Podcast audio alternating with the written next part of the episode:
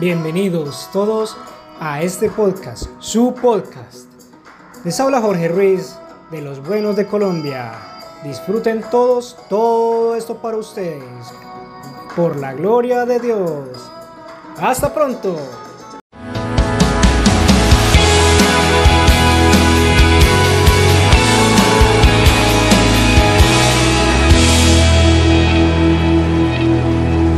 Dios te bendiga.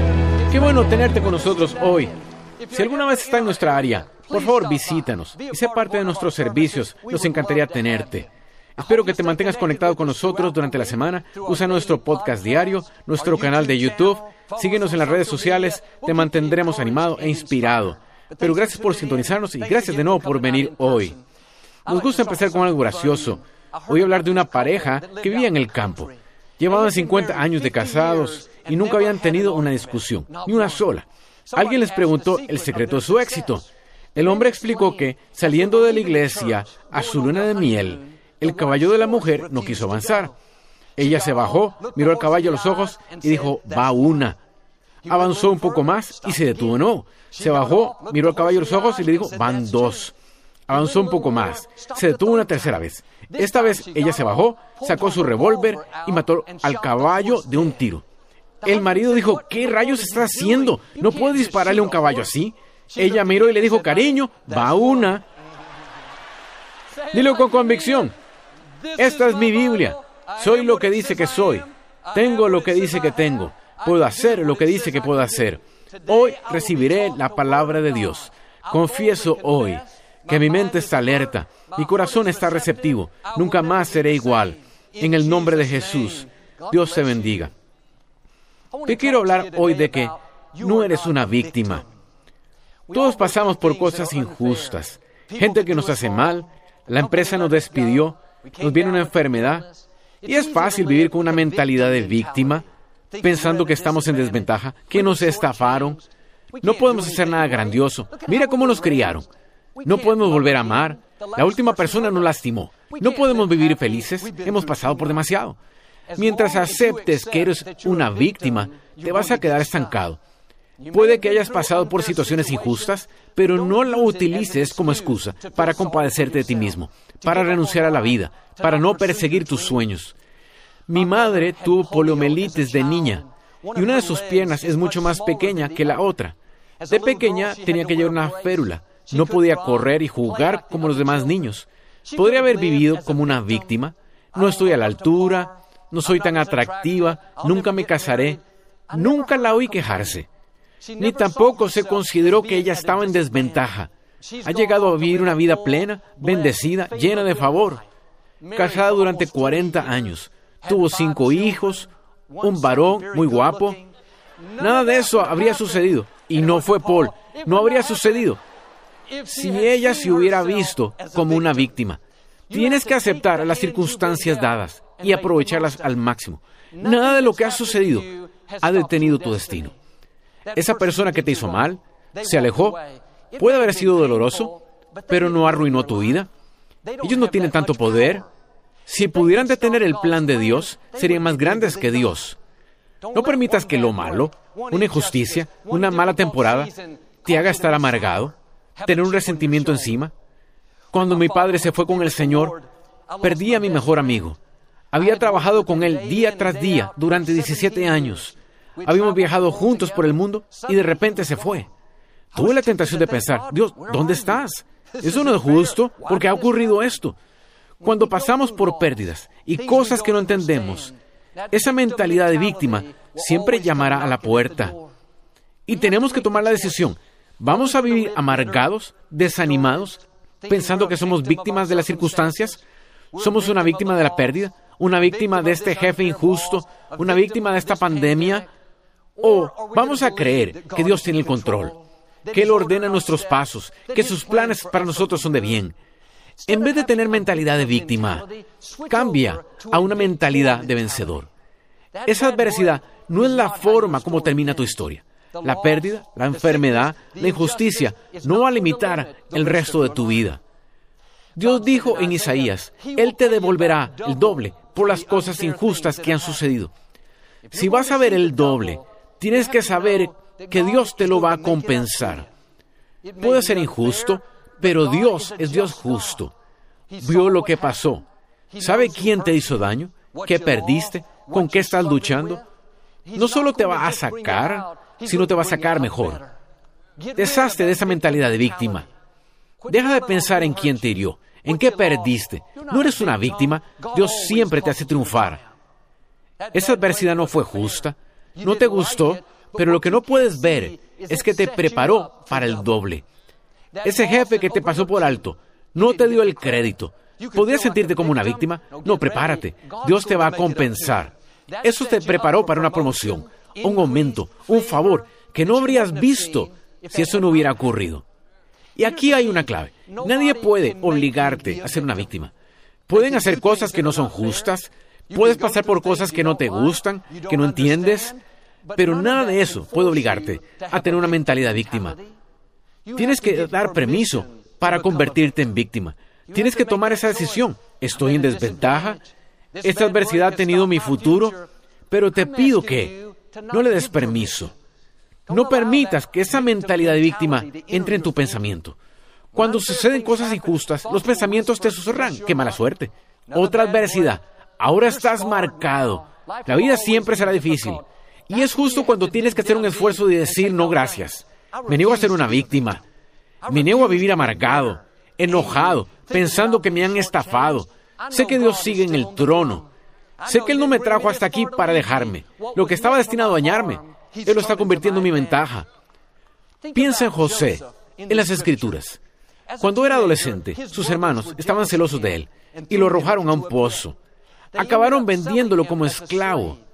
José estaba trabajando en Egipto, un país extranjero, para un hombre llamado Potifar. Sus sueños se rompieron. Perdió su libertad. En cierto sentido, fue víctima de los celos de su hermano, víctima de adversidades. Tenía muchas razones para tener esta mentalidad de víctima, pero José no recurrió a eso. No se sentó en la autocompasión, no renunció a la vida, siguió esforzándose mucho, tratando bien a la gente, creyendo que Dios tenía el control. La mujer de Potifar acusó falsamente a José, mintió sobre él, lo encarcelaron por algo que él no había hecho. Otra razón para tener un resentimiento encima. Ahora él era la víctima de esa señora que era deshonesta. Pero en la prisión, José siguió brillando. En poco tiempo fue puesto a cargo de toda la prisión. Un compañero de celda era el antiguo mayordomo del faraón. Y una noche tuvo un sueño que no entendió. José interpretó el sueño. Le dijo que en tres días el mayordomo iba a ser liberado y restituido como mayordomo del faraón. Todo lo que José pidió a cambio fue que el mayordomo hablara bien de él. Y tal como dijo José, el mayordomo salió, volvió a su puesto, pero se olvidó por completo de José. Otra razón para que José pudiera sentirse como víctima. Trece años después de ser arrojado a la fosa, José interpretó un sueño para el faraón. Fue nombrado primer ministro de Egipto, segundo en el mando, solo después de faraón. Durante esos trece años, prácticamente todos los días, José tuvo que luchar contra la mentalidad de víctima. Los pensamientos le decían, mira dónde estás, has hecho lo correcto y han ocurrido todas esas adversidades. Tu propia familia se volvió contra ti. Esta señora mintió sobre ti. Nunca va a cambiar. Solo acéptalo. La actitud de José fue, me niego a ser una víctima. No soy una víctima de los celos de mi hermano. No soy víctima de esa señora que mintió sobre mí. No soy víctima de ese mayordomo que se olvidó de mí. Me hicieron mal, pero Dios dijo que me lo compensaría.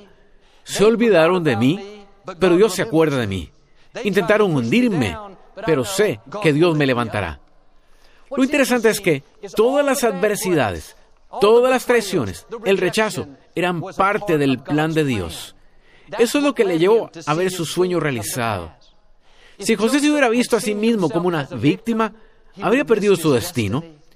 Si se hubiera amargado por sus hermanos, enojado por la mujer de Potifar, autocompasido porque el mayordomo se olvidó de él, no estaríamos hablando de José. Esto no ocurrió automáticamente. Rehusó ser una víctima. Se negó a dejar que su mente ensayara todas las cosas negativas. Se rehusó a vivir con resentimiento encima. No dio permiso a una mentalidad de víctima. Y me pregunto, ¿dónde estarás tú dentro de cinco años si tú sigues negándote a ser una víctima? Me pregunto hasta dónde te llevará Dios si no vives amargado por quien te hizo daño. Si no intentas vengarte del amigo que te hizo daño. Si no pierdes la pasión porque estás lidiando con una enfermedad. Si no renuncias a tus sueños porque se cerró una puerta. Si no sucedió como pensabas. Todas las voces dirán, ¿eres una víctima? Vamos, acéptalo. No es justo. Dios se ha olvidado de ti, pero no le prestes atención. Dios te está observando. Él te ve sacudirte de la autocompasión. Hacer lo correcto cuando es difícil. Ser bueno con la gente que no lo fue contigo. Dar lo mejor de ti cuando no ves el progreso. Tu tiempo está llegando. De repente se abrirán puertas. De repente aparecerán las personas correctas. De repente verás ascensos, reivindicaciones, sueños que serán realidades más grandes de lo que habrías imaginado. Cuando decimos que somos víctimas, estamos diciendo que lo que alguien me hizo ha limitado mi futuro. La gente no tiene este tipo de poder sobre ti. Las circunstancias no detienen lo que Dios ha ordenado para tu vida. La escritura dice, lo que Dios ha propuesto, ¿quién puede anularlo? La única manera de que te detengan es si empiezas a vivir como una víctima, desanimado, con autocompasión, pero sacúdete eso. Esas decepciones te están preparando para el doble. Esa traición, la puerta cerrada, la persona que trató de hacerte quedar mal, parece que lo logró, porque no conseguiste el ascenso, pero Dios lo vio. En una parte de su plan, te está preparando para algo más grande de lo que has imaginado. José pudo amargarse después de que sus hermanos lo rejaran a la fosa. Eso no fue justo, pero fue un paso en el camino a su destino. Lo que no puedes ver es que esa adversidad te va a llevar a un nuevo nivel. La mujer de Potifar acusó falsamente a José y lo hizo encarcelar, pero José no lo entendió en ese momento. Pero ese fue un paso necesario para llegar al trono.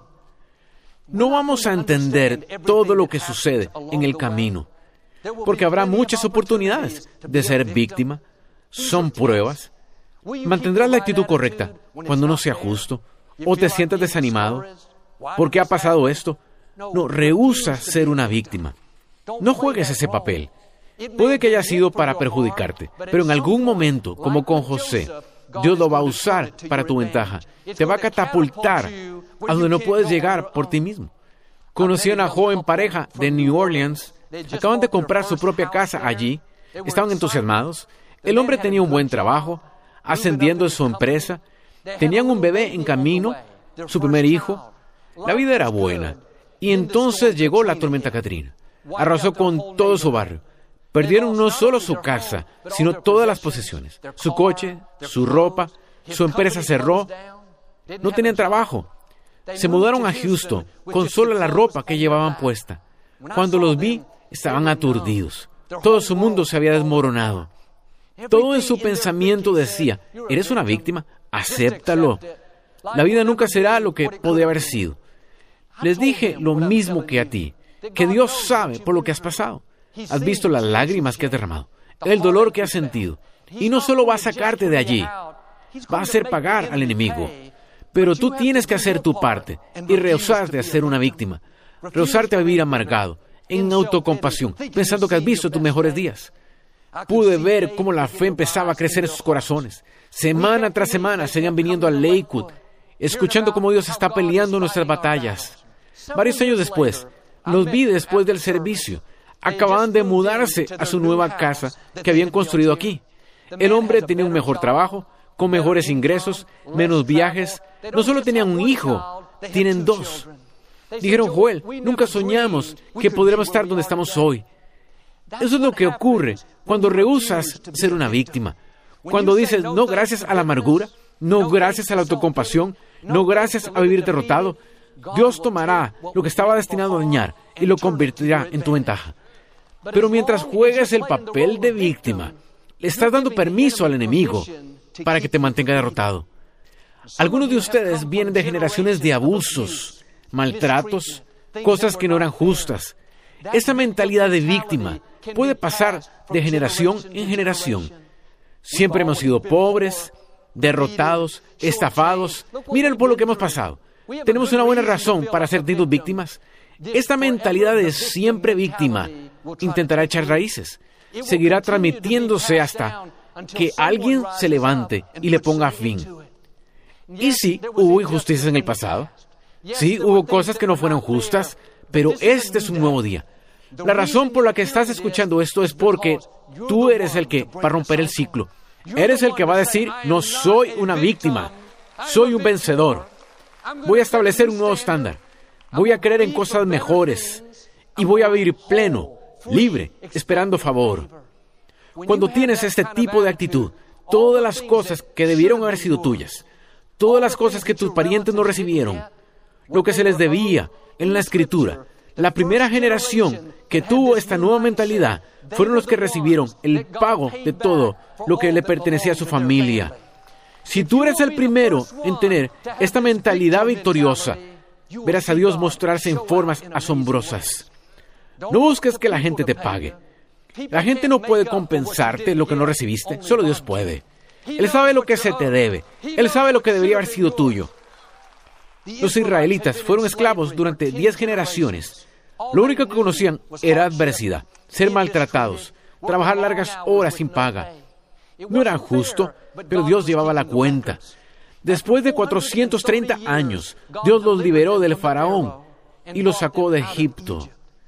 ¿Puedes imaginar cómo se habían sentido cómodos siendo víctimas? Es todo lo que habían conocido. Sus padres, sus abuelos, todos eran esclavos, todos eran maltratados en el camino a la tierra prometida. Cuando enfrentaron la adversidad, la oposición que era mayor, le dijeron a Moisés, volvamos a Egipto, volvamos a ser esclavos. Estaban diciendo, nos parece bien ser una víctima. Eso es normal para nosotros. Es a lo que estamos acostumbrados.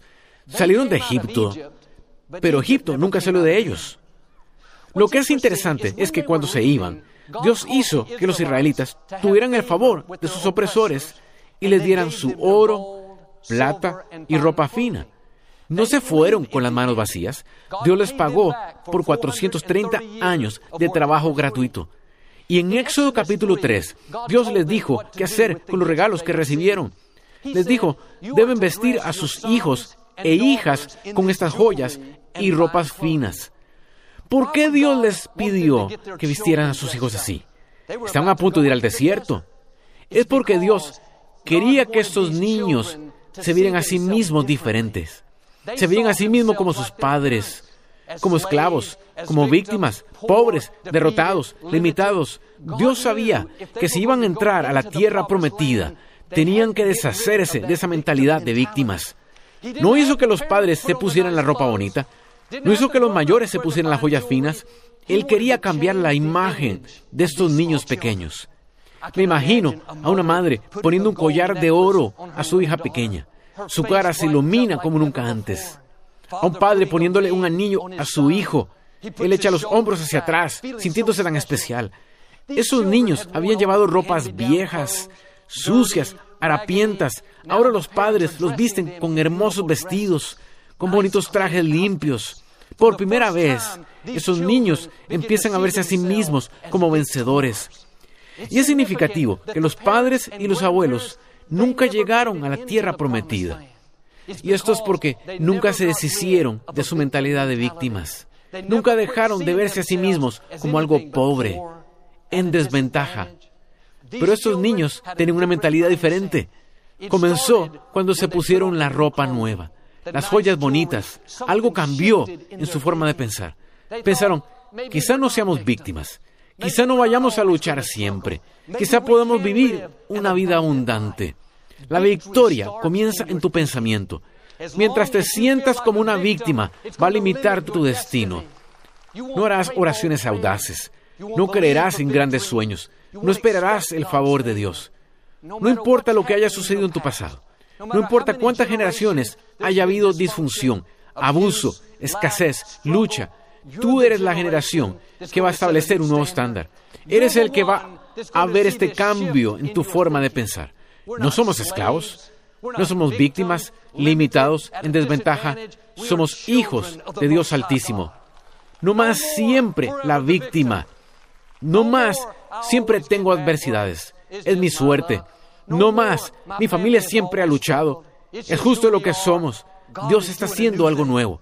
Ahora haz tu parte y ponte esa ropa nueva, por así decirlo. Mírate de manera diferente. Ten una nueva perspectiva. No eres una víctima de tu pasado, una víctima de quien te precedió, una víctima de lo que no funcionó. Eres un vencedor. Dios está por soltar la libertad, plenitud, abundancia, favor como nunca has visto. Has sido levantado para un momento como este, para marcar la diferencia, para llevar a tu familia a un nuevo nivel. He oído hablar de un padre. Era un alcohólico. Tenía dos hijos gemelos pequeños. Mientras crecían se emborrachaban y los maltrataba. Estaba enojado y era malo. Decía cosas que eran hirientes. Los maldecía. Y esos niños se convirtieron en jóvenes y se fueron de casa en cuanto pudieron. Un hijo se hizo alcohólico, bebía y se divertía. Nunca hacía nada productivo. Alguien le preguntó por qué bebía tanto. Y dijo, porque mi padre era alcohólico. Eso es todo lo que he visto. Tuvo una infancia terrible. ¿Qué es lo que esperas? El otro hijo se volvió muy exitoso. Dirigía una empresa muy grande, tenía talento, era disciplinado, respetuoso. Después del trabajo, sus colegas notaron que nunca tocó el alcohol. Le preguntaron por qué no bebía. Él respondió, porque mi padre era alcohólico. Ambos pasaron por la misma experiencia, pero un hijo se quedó en el papel de víctima. El otro hijo utilizó lo que vio al crecer para inspirarse a ser mejor. Se rehusó a seguir siendo una víctima. Te pregunto, ¿cuál hijo eres tú? Todos vamos a pasar por cosas que no son justas. La cuestión es si vas a seguir siendo una víctima o te vas a negar a ser la víctima. No puedes ser una víctima y entrar en tu tierra prometida. Al enemigo le encantaría convencerte de que seas siempre la víctima. Siempre hay alguna razón para no seguir adelante. No me criaron bien, mi primo me lastimó, me dio esta enfermedad, perdí a un ser querido. No estoy quitando importancia a nada de esto. Sé que no es fácil, pero no puedes avanzar si juegas el papel de víctima. Dios vio que no era justo, Él sabe que fue doloroso, pero seguir siendo una víctima te mantendrá en el dolor, traerá más angustia. Tienes que entregárselo a Dios y vivir desde un lugar de plenitud, libertad y victoria. Comienza en tu pensamiento. La gente puede haberme hecho mal, pero Dios me compensará. Se lo dejo a Él. No fui criado en un ambiente sano, pero eso está en el pasado. Eso no detuvo mi destino. Estoy lidiando con esta enfermedad. Perdí un familiar. Mi empresa me despidió. Fue difícil, pero no estoy amargado. No tengo resentimiento encima.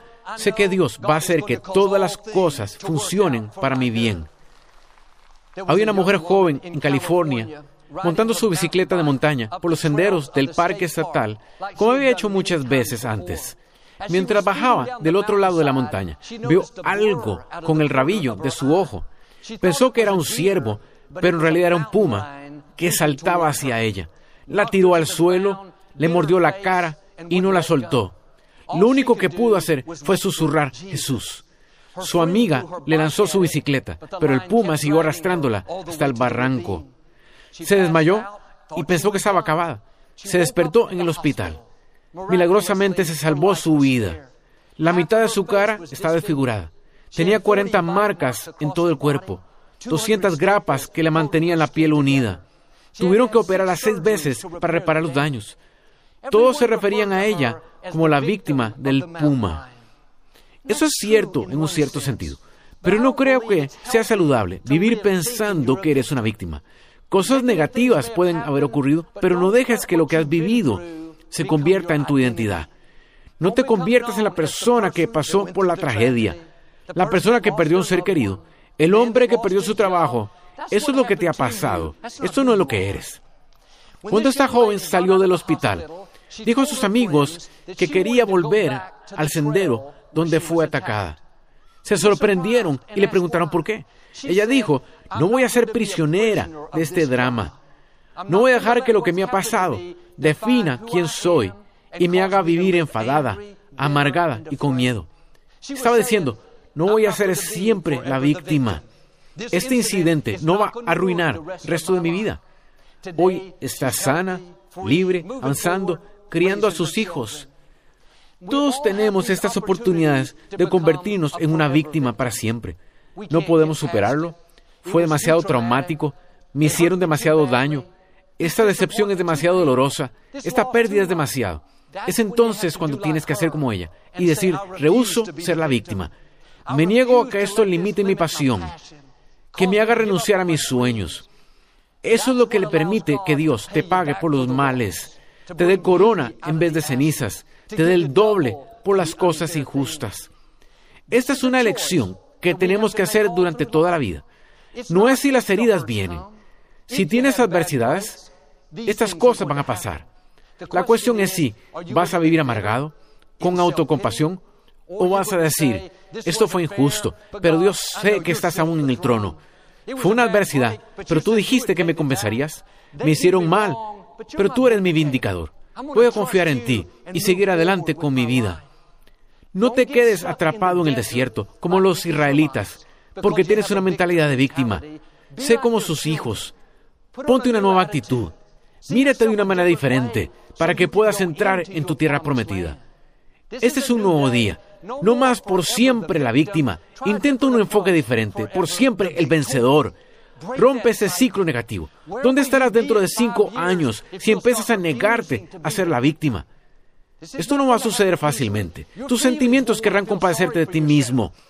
Ahora es cuando tienes que ser valiente y negarte a ser la víctima. Rehúsate a desempeñar ese papel. Ese no es tu papel.